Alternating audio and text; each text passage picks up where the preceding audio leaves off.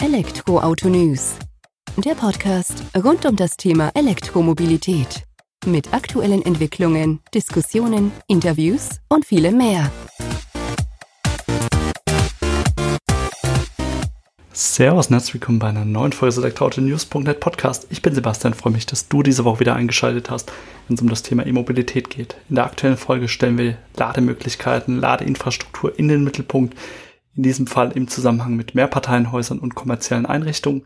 Ich habe Friederike Pieper zu Gast, die bei Transport and Environment Deutschland tätig ist und mit mir einen gemeinsamen Blick auf die aktuelle Fraunhofer-Studie wirft, die man eben dort in Auftrag gegeben hat. Es geht um das Thema Verteilung der Ladestationen und wo diese angebracht sein müssen, damit wir einen Mehrwert davon haben. Und das ist im Bereich der Mehrfamilienhäuser und im Bereich kommerzieller Einrichtungen, worunter beispielsweise Lebensmittelmärkte, Discounter, Einrichtungshäuser und so weiter fallen. Im Detail werde ich das mit Friederike auseinandernehmen. Wir tauchen ein Stück weit ein, auch wie der Staat, die Bundesregierung das Ganze unterstützen kann, um eben die Ladeinfrastruktur hier noch gezielt weiter auszubauen, um dann eben auch einen entsprechenden Hebel zu haben, 15 Millionen E-Autos bis 2030 auf der Straße mit Strom versorgen zu können. Wir gehen direkt rein ins Gespräch mit Friederike. Viel Spaß damit. Hi Friederike, vielen Dank, dass du heute die Zeit nimmst, dass wir uns ein wenig über das Thema E-Mobilität im speziellen Ladeinfrastruktur in Mehrfamilienhäuser oder im Umfeld von Mehrfamilienhäuser unterhalten. Du bist für Transport Environment tätig und ihr habt gemeinsam mit dem Fraunhofer Institut ja eine spannende Studie erst rausgebracht, die sich mit dem Thema beschäftigt hat. Bevor wir allerdings auf die eingehen, stell dich gerne mal unseren ZuhörerInnen vor, damit wir auch wissen, wer auf der anderen Seite vom Mikrofon sitzt. Ja, hi Sebastian, schön, dass ich heute zu Gast sein darf. Äh, genau, ich bin Friederike Pieper, Referentin für E-Mobilität bei Transport and Environment im Berliner Büro. Wir sind Teil vom größten EU-Dachverband für sauberen Verkehr setzen uns EU-weit und in verschiedenen Ländern tatsächlich einfach dafür ein, dass Verkehr schnellstmöglich dekarbonisiert wird, ich speziell jetzt mit dem Fokus äh, Pkw und E-Mobilität. Und genau, eine wichtige Stellschraube ist dann natürlich die Ladeinfrastruktur und vor allen Dingen auch die private Ladeinfrastruktur. Und dann freut mich, dass, dass wir uns darüber jetzt einmal austauschen können. Das freut mich auch auf jeden Fall, vor allem weil in den Medien auch bei uns natürlich oft über Ladeinfrastruktur gesprochen wird, aber meistens ist es eben die öffentliche Schnellladeinfrastruktur an Autobahnen, an Landstraßen sozusagen.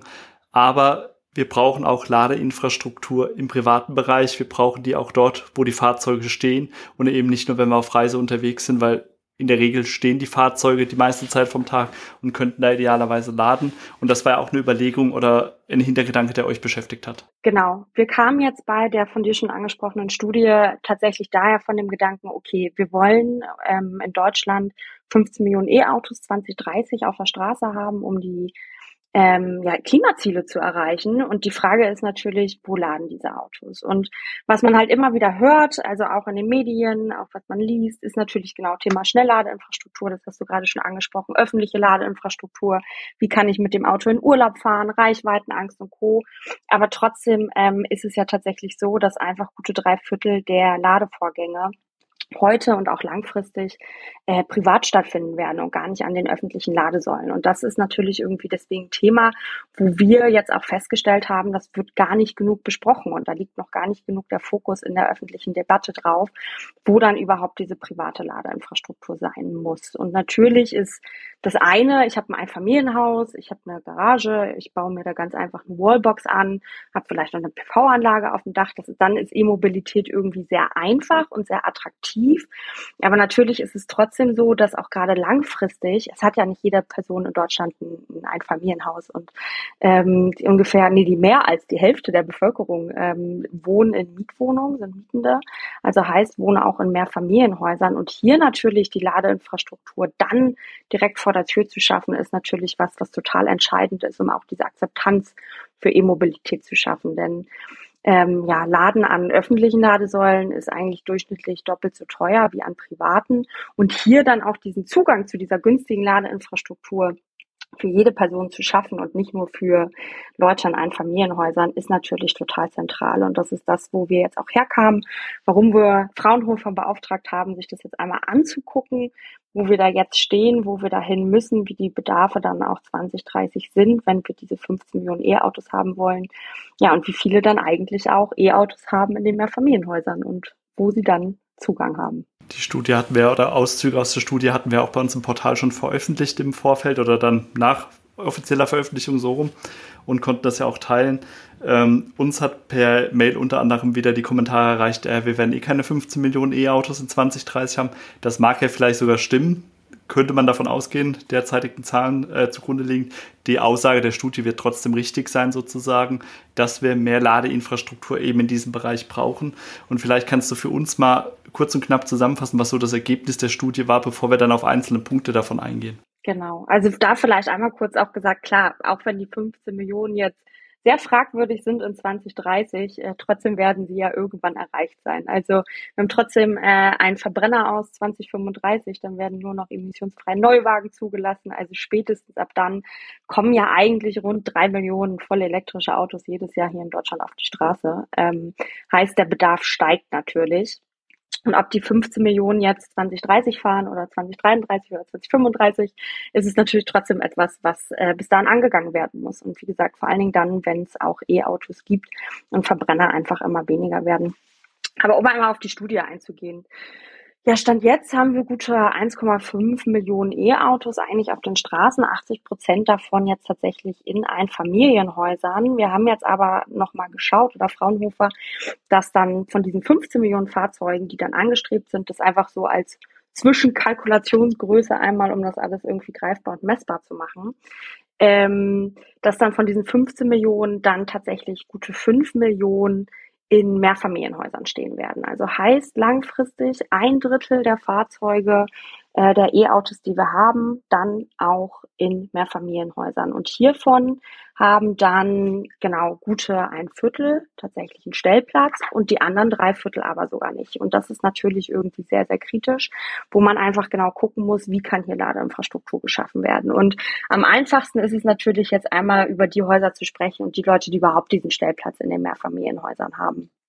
Ähm, und hier waren jetzt Zahlen, wo wir tatsächlich darauf kamen oder Fraunhofer darauf kam, dass ähm, bis ja oder von den 15 Millionen Fahrzeugen gute 1,6 Millionen in Mehrfamilienhäusern mit einem Stellplatz stehen, eigentlich da direkt die private Ladesäule bräuchten, aber mit den gesetzlichen Vorgaben, die wir jetzt gerade haben, sowohl auf deutscher Ebene als auch auf EU-Ebene, ähm, weniger als eine Million Ladepunkte gebaut werden müssen oder geschaffen werden müssen in Mehrfamilienhäusern. Und das ist natürlich total trivial, dass wir hier eine große Gesetzeslücke haben, dass hier tatsächlich die Anforderungen, die wir gerade haben, einfach noch nicht ausreichen, um allen Personen, die in Mehrfamilienhäusern zu leben, den Zugang zu privater und damit auch günstiger und auch komfortabler Ladeinfrastruktur zu gewährleisten. Und kritischer wird es natürlich nochmal für die Leute, die in Mehrfamilienhäusern leben und gar keinen Zugang zum direkten Stellplatz haben. Hier muss man natürlich auch gucken, wo fahren die hin, wo sind die alltäglich, was macht man eigentlich mit dem Auto und natürlich fahren sehr viele damit auch zum Arbeitsplatz, stehen auch da dann gute acht Stunden. Heißt, hier ist es natürlich auch eine alternative private Lademöglichkeiten bereitzustellen oder bereitstellen zu lassen, dass auch hier der günstige Zugang besteht. Und wir kamen jetzt bei der Studie tatsächlich auch einfach wirklich von dem Gedanken daher, dass äh, man wirklich gucken muss, wie auch E-Mobilität dem demokratisiert werden kann am Ende. Also wie kann es erschwinglich sein, wie kann es auch nicht nur ein Luxusgut äh, der Einfamilienhausbesitzenden sein. Wie kann es jetzt wirklich so gemacht werden und private Ladeinfrastruktur komfortabel geschaffen werden, günstig geschaffen werden oder Zugang günstig geschaffen werden, dass ich auch als mietende Person mein E-Auto günstig fahren kann weil das natürlich auch immer so die laufenden Kosten auch immer wieder was ist, was wir festgestellt haben, was nach wie vor ein Punkt ist, der Leute beim Umstieg hemmt. Das kann man auch nachvollziehen. Ich sag mal, zum einen hat man natürlich eh schon mal den hohen Anschaffungspreis aktuell gegenüber einem Verbrenner, wo man schon mal einen Aufpreis zahlt. Und wenn du dann noch die Abhängigkeit davon hast, an einer öffentlichen Ladestation zu laden, wo wir jetzt ja auch in den letzten zwei, zweieinhalb Jahren gemerkt haben, wie da die Strompreise dann doch auch deutlich variieren können, ähm, dass du da auch in der, also dass du auch gezwungen wirst, teurer zu laden, als es dir vielleicht mal vorher in deiner Beispielrechnung dann eben vorgekommen ist. Und da hast du die Problematik. Aber wenn du jetzt selbst Ladeinfrastruktur aufbaust oder die nutzen kannst in einem Mehrfamilienhaus, hast du da ja auch eine ganz andere Kalkulationsgröße, was ja auch wieder dem Ausbau, dem Wachstum der E-Mobilität wahrscheinlich zugutekommt. Und das ist nämlich das Wichtige. Also, dass wir auch genau darüber sprechen und uns genau das auch angucken. Ähm, und so wie du sagst, dass die Kosten dann vor allen Dingen halt auch im Rahmen gehalten werden und dass sie auch einfach kalkulierbar sind. Und das ist natürlich was, äh, wo keiner negativ überrascht werden möchte im Nachhinein, weil man nur öffentlich laden kann und dann von teilweise intransparenten Preisstrukturen irgendwie betroffen ist oder tausend verschiedene Ladekarten braucht und und und. Wird sich bis, bis wir 15 Millionen E-Autos haben auf der Straße hoffentlich auch noch alles regeln, aber trotzdem diese private Ladeinfrastruktur ähm, ist da nicht außer Acht zu lassen. Im Rahmen eurer Studie hattet ihr aber auch mit aufgegriffen, äh, ich glaube, das Laden dann im Umfeld von Mehrfamilienhäusern, wenn ich das noch richtig im Hinterkopf habe. Magst du dazu noch ein paar Worte verlieren, weil das war ja auch schon mit ausschlaggebend dafür in dieser Gesamtbetrachtung da kam Fraunhofer tatsächlich nochmal einfach zu, ähm, ja, zu dem Ergebnis, dass hier auch nochmal geguckt werden muss, ja, wie kann das jenseits von Mehrfamilienhäusern gemacht werden und was sind eigentlich die Bedarfe bei sogenannten Nichtwohngebäuden. Und in Deutschland haben wir ja Nichtwohngebäude, die natürlich sehr, sehr unterschiedlich sind. Das ist keine homogene Masse. Man kann nicht sagen, ein gewerbliches Gebäude ist, sieht immer so aus, sondern wir haben natürlich sowas wie Supermärkte, wir haben Freizeiteinrichtungen von Fitnessstudio über Kino über sonst was. Äh, es gibt Bahnhöfe, es gibt Parkhäuser, es gibt klassische Bürogebäude, die alle unter diese Nichtwohngebäude fallen. Und hier ist aber, wie gesagt, trotzdem ähm, nicht außer Acht zu lassen, dass hier wirklich der Bedarf groß ist, um diese Ausgleichsladeinfrastruktur zu schaffen für die Leute in Mehrfamilienhäusern, die keinen direkten Zugang haben. Und natürlich muss man auch immer gucken, wie ist das wo auszugestalten. Also vielleicht sind jetzt an einem klassischen Supermarkt Leute nicht so lange äh, wie am klassischen Arbeitsplatz. Ähm, und vielleicht sind hier dann die Bedarfe auch anders für Schnellladeinfrastruktur oder langsames Laden. Aber trotzdem ist es hier ganz, ganz wichtig zu sagen, dass ähm, wir festgestellt haben und auch Fraunhofer nochmal zu dem Ergebnis kam, dass bei den Nichtwohngebäuden, aber auch bei den Mehrfamilienhäusern letztlich gerade immer die Bestandsvorgaben so ein ganz großes Problem sind. Also wir haben hier eigentlich kaum gesetzliche Regelungen, die wirklich Anreize dafür liefern, Ladeinfrastruktur aufzubauen ähm, haben jetzt festgestellt, mit der schlechten Sanierungsrate, die wir haben in Deutschland, dauert, ist es wirklich so ein Jahrhundertprojekt. Es dauert einfach ewig, bis mal alle Häuser renoviert werden müssten.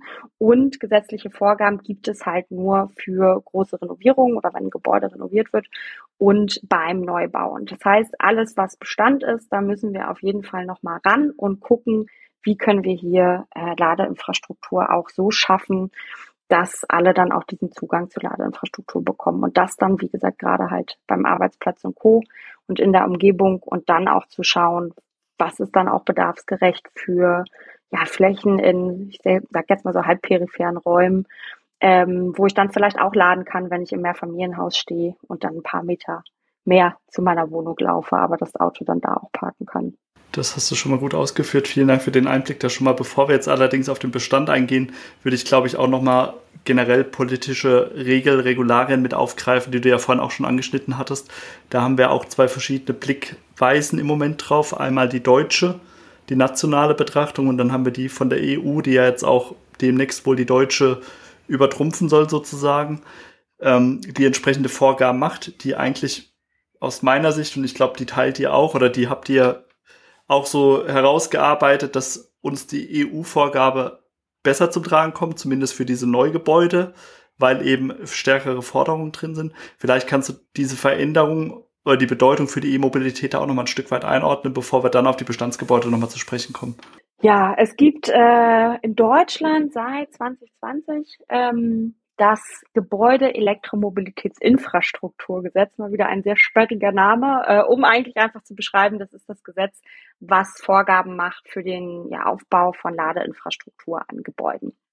Und ähm, auf EU-Ebene haben wir die EPBD, das ist die Energy äh, Performance of Buildings Directive, also die EU-Gebäuderichtlinie. Das ist die, die auch die Vorgaben macht, wie nachhaltig müssen zukünftig Gebäude sein. Und ein Artikel davon, der beschäftigt sich mit diesen Vorgaben für Ladeinfrastruktur, wo dann Deutschland äh, in der ja, Pflicht steht, diese EU-Vorgaben letztlich in nationales Recht umzusetzen. Und diese EU-Gebäuderichtlinie ähm, ja, wurde jetzt reformiert, wird gerade noch reformiert, ist in den letzten Zügen. Man wartet jetzt auf die Verabschiedung und dass es offiziell in Kraft tritt Ende des Frühjahrs und dann muss Deutschland alle Vorgaben innerhalb von zwei Jahren umsetzen. Und das ist ja insofern schon mal positiv, als dass diese EU-Vorgaben, die aber letztlich auch nur Mindestvorgaben sind, also die gelten auch für osteuropäische Staaten, wo deutlich weniger E-Autos fahren ähm, als in Deutschland und auch für alle anderen Staaten in der EU. Ähm, äh, diese EU-Mindestvorgaben müssen dann, gelten dann natürlich auch auf jeden Fall für Deutschland.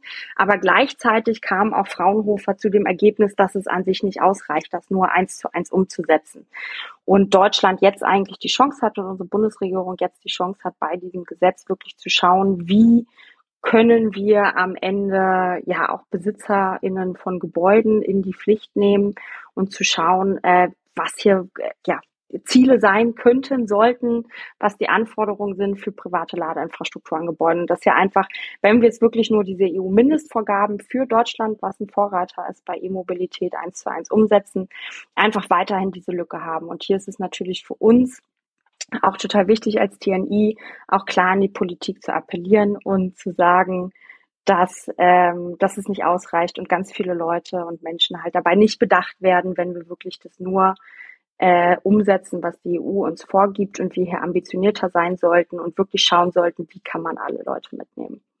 Und Idee ist natürlich dann zum Beispiel auch immer, um Kosten geringer zu halten, ja, schlaue Förderprogramme, also auch um gerade diesen Bestand fit zu machen und dann ähm, ja zu sehen, was passieren muss. Und weil du noch gefragt hattest, äh, was sich dann zum Beispiel ändert, also Änderungen sind zum Beispiel, dass jetzt einfach Gebäude ja, als Beispiel nur, das weil es sehr viele Zahlen sind und wahrscheinlich hier den Rahmen sprengt, ne, plötzlich nicht mehr nur noch ab sieben Stellplätzen, sondern ab vier Stellplätzen Gebäude plötzlich betrachtet werden oder es Vorgaben dann gibt für zum Beispiel Neubauten oder Renovierung. Und was ganz interessant ist für ja alle Privatpersonen am Ende, dass es jetzt auch dann Vorgaben gibt, zumindest schon mal bei Renovierung und dem ähm, und den Neubauten für Vorverkabelung. Und Vorverkabelung heißt nichts anderes als, dass diese ganze Elektronik schon vorbereitet werden muss, dass ich dann am Ende als ja zum Beispiel auch mietende Person eigentlich nur noch die Wallbox für ein paar hundert Euro an die Wand hängen muss. Und das ist natürlich was, was wir total super finden, weil ähm, wir auch denken, das ist was, was auch langfristig stemmbar ist.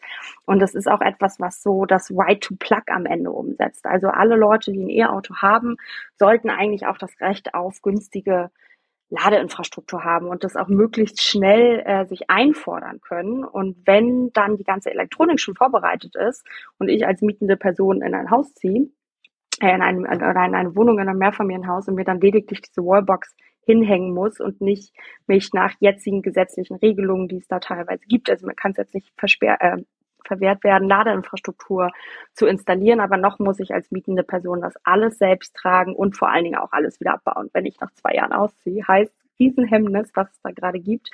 Und da einfach zu sagen, das soll alles vorbereitet sein, das soll so sein, ich stecke da die Wallbox an, stecke mein Auto da rein und dann kann ich mein E-Auto fahren. Das ist natürlich äh, ganz toll, dass es da jetzt schon erste Vorgaben gibt auf EU-Ebene. Und dann müssen wir halt gucken, wie wir das noch unterstützen für den Bestand in Deutschland. Für den Neubau von Mehrfamilienhäusern, Einfamilienhäuser, da greife ich das alles, da verstehe ich das auch. Der Bestand ist, glaube ich, auch wirklich so die Krux an der Geschichte und das habt ihr auch herausgearbeitet in der Studie, dass das ja dann doch auch der deutlich schwierigere Part ist. Ich habe auch oder wir hatten es ja im Vorgespräch schon drüber, ich habe meine Erfahrungen damit und weiß, was das auch bedeutet, Ladeinfrastruktur unter verschiedenen Bedingungen anzubieten, umzusetzen, auch gerade bei einem Mehrfamilienhaus von einem Bekannten von uns, ähm, oder wo ein Bekannter eine Wohnung drin hat, da sind es 20 Parteien. Da geht es ja dann auch nicht nur drum, idealerweise die Wallbox an die Wand zu bringen, sondern es gibt ja auch Abrechnungsthematiken. Wer darf wie wann laden, Lastspitzen und so weiter und so fort. Also ganz so einfach ist es ja dann leider doch nicht wieder ein paar Gesetze aufzuschreiben. Also da muss ja noch viel Ressourcen, Energie, Zeit, Geld reinfließen, damit das umgesetzt wird. Nichtsdestotrotz ist es richtig und wichtig, das jetzt aktuell anzugehen. In dem Zusammenhang hattest du ja auch genannt, äh, schlaue Förderprogramme.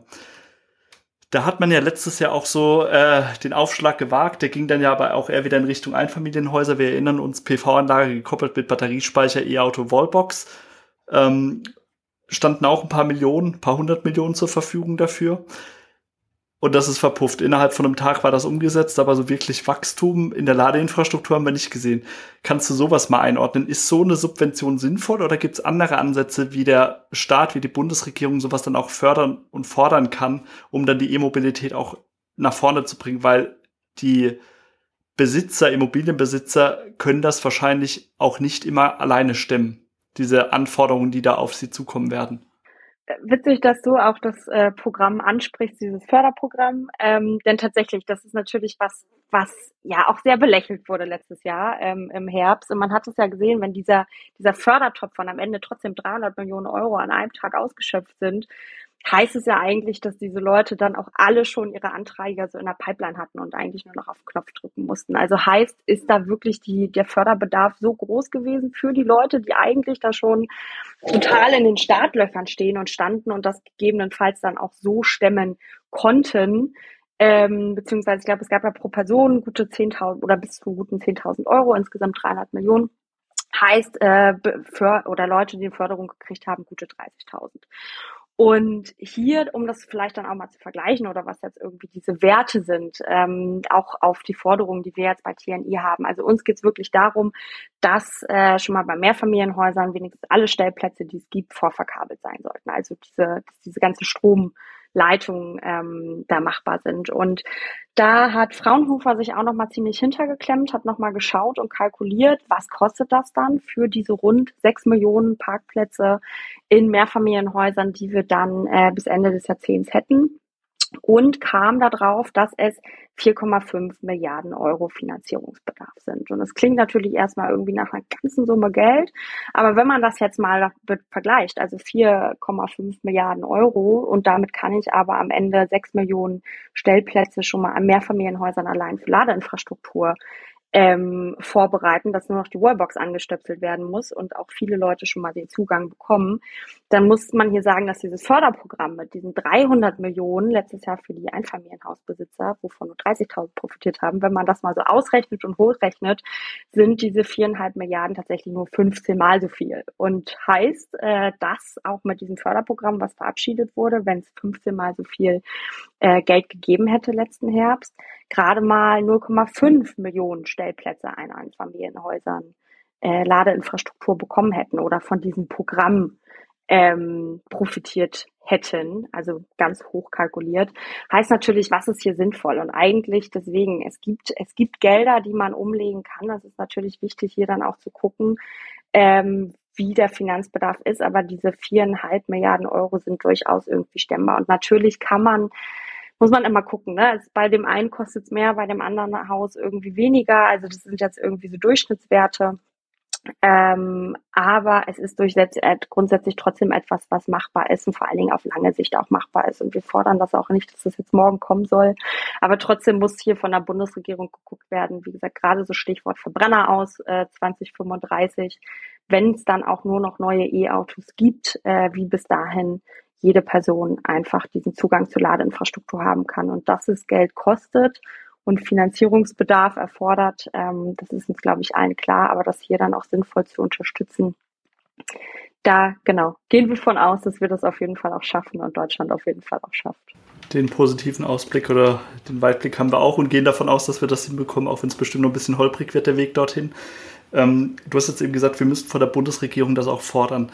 Macht ihr das auch? Fordert ihr das jetzt auch auf Grundlage von dieser Studie ein oder versickert die irgendwo im Sand, nachdem die durch ein paar Medien durchgegangen ist? Was wird da jetzt auch produktiv dann draus gemacht? Also damit wir da auch Langzeit eine Veränderung mit herbeiführen können. Kannst du da vielleicht einen Einblick drauf geben?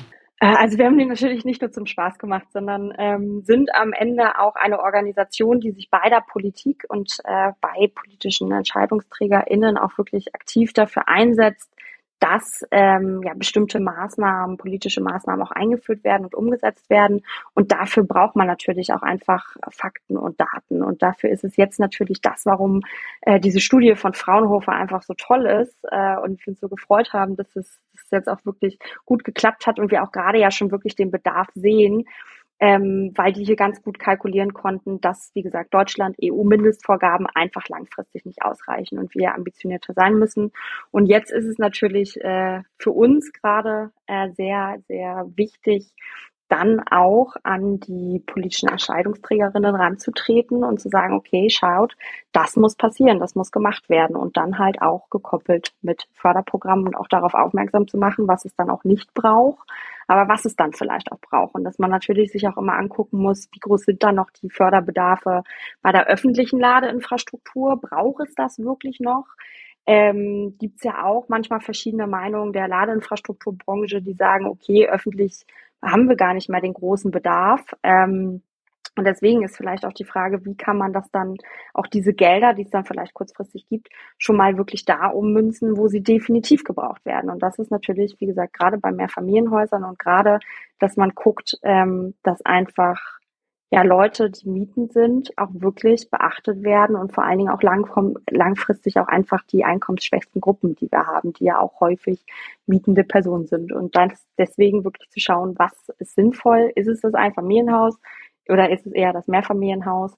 Wie groß ist noch der Bedarf an öffentlich und warum kann ich langfristig dann eher gucken, dass ich vielleicht private Ladeinfrastruktur für Pkw in den Blick nehme? Vielen Dank, Friederike. Da hast uns einen guten Einblick drauf gegeben auf die Studie, auf die aktuellen Ergebnisse. Ich denke, wir konnten alle einiges mitnehmen aus dem Gespräch hier und werden das natürlich auch im weiteren Ausblick betrachten und schauen, wo die Reise hingeht und können uns vielleicht in der Zukunft dann nochmal gemeinsam austauschen, um zu sehen, ob wir denn da vielleicht landen, wo wir hin müssen oder wie wir dann eben den Weg dorthin auch noch ein Stück weit beschleunigen können, weil ihr werdet es bestimmt auch auf dem Schirm behalten. Vielen Dank für deine Zeit. Ich danke auch. Äh, danke, dass ich zu Gast sein durfte. Und genau, schauen wir mal, wo die Reise hingeht. Äh, ich hoffe, alle drücken die Daumen, dass Ladeinfrastruktur geschaffen wird.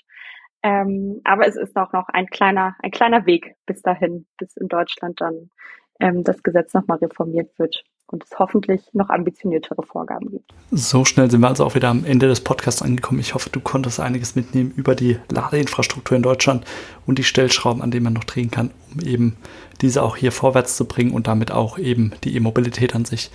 Kommenden Sonntag gibt es eine neue Folge des Elektroauto-News.net Podcasts. Schalte ein, hör gut zu. Ich freue mich, wenn du mit am Start bist. Mach's gut, bis dahin. Ciao.